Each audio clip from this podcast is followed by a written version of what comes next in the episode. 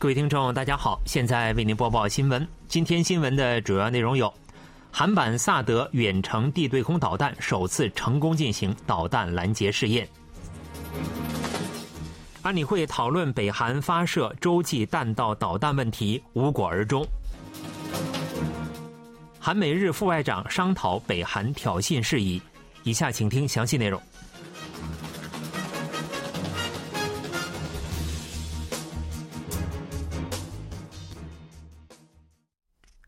韩国军方首次成功进行被称为“韩版萨德”的远程地对空导弹的导弹拦截试验。据军方二十二日透露，国防科学研究所近期非公开进行远程地对空导弹拦截目标导弹的试射，并取得成功。远程地对空导弹是韩国型导弹防御系统的关键武器。此次试射发射了反弹道导弹和空对空导弹两种导弹。军方高层观摩了试验过程。此前，今年二月初，韩国军方以未设定目标、沿预定轨道发射升空的方式进行了远程地对空导弹的飞行试验，导弹精准落在预定地点，飞行试验取得了成功。此次则时隔约九个月，成功进行了第二阶段目标拦截试验。远程地对空导弹用于拦截在五十至六十公里高空飞行的北韩弹道导弹。远程地对空导弹进行实战部署后，将可同防御高度在四十至一百五十公里的萨德、防御高度在十五至四十公里的爱国者导弹和天宫二中程地对空导弹一道，构建起全方位立体的防御机制。军方将在进一步试射和评估后，截至二零二四年底完成远程地对空导弹体系的开发，二零二六年实现量产，二零二七至二零二八年进行实战部署。鉴于北韩不断升级导弹能力，远程地对空导弹的部署时间也可能提前。联合国安理会当地时间二十一日举行会议，就北韩近期发射洲际弹道导弹问题进行了讨论，但会议无果而终。安理会在美国纽约联合国总部召开会议，讨论北韩核不扩散问题。美国和西方国家以及韩国和日本在会议中强烈谴责北韩接连进行弹道导弹挑衅，敦促安理会成员国进行一致正式的应对。但中国和俄罗斯此次也将北韩武力挑衅的责任归咎于美国，会议未能达成一致。美方表示将提议发布安理会主席声明，谴责北韩发射洲际弹道导弹。不过，最终能否成行备受关注。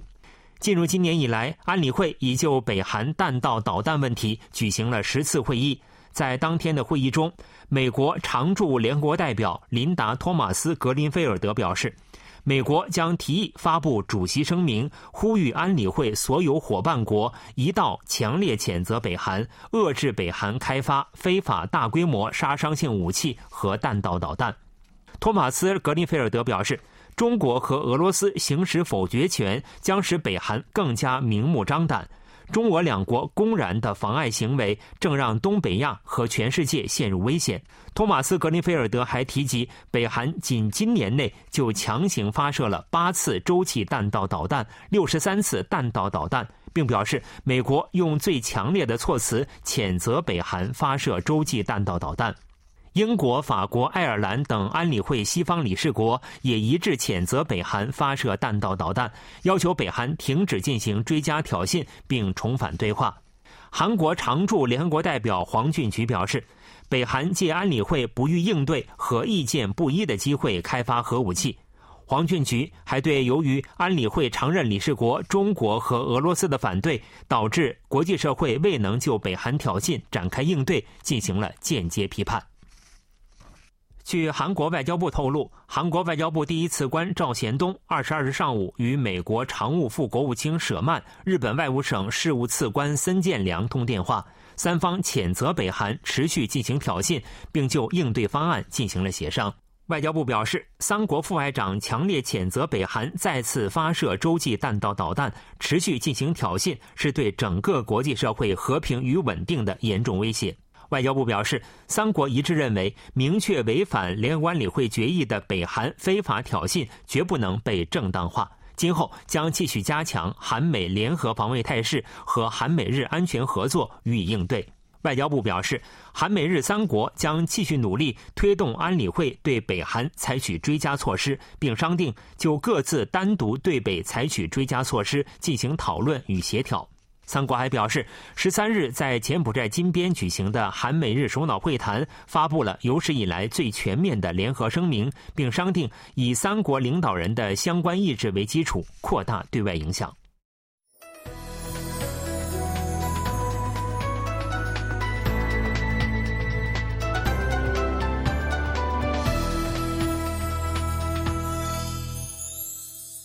KBS World Radio。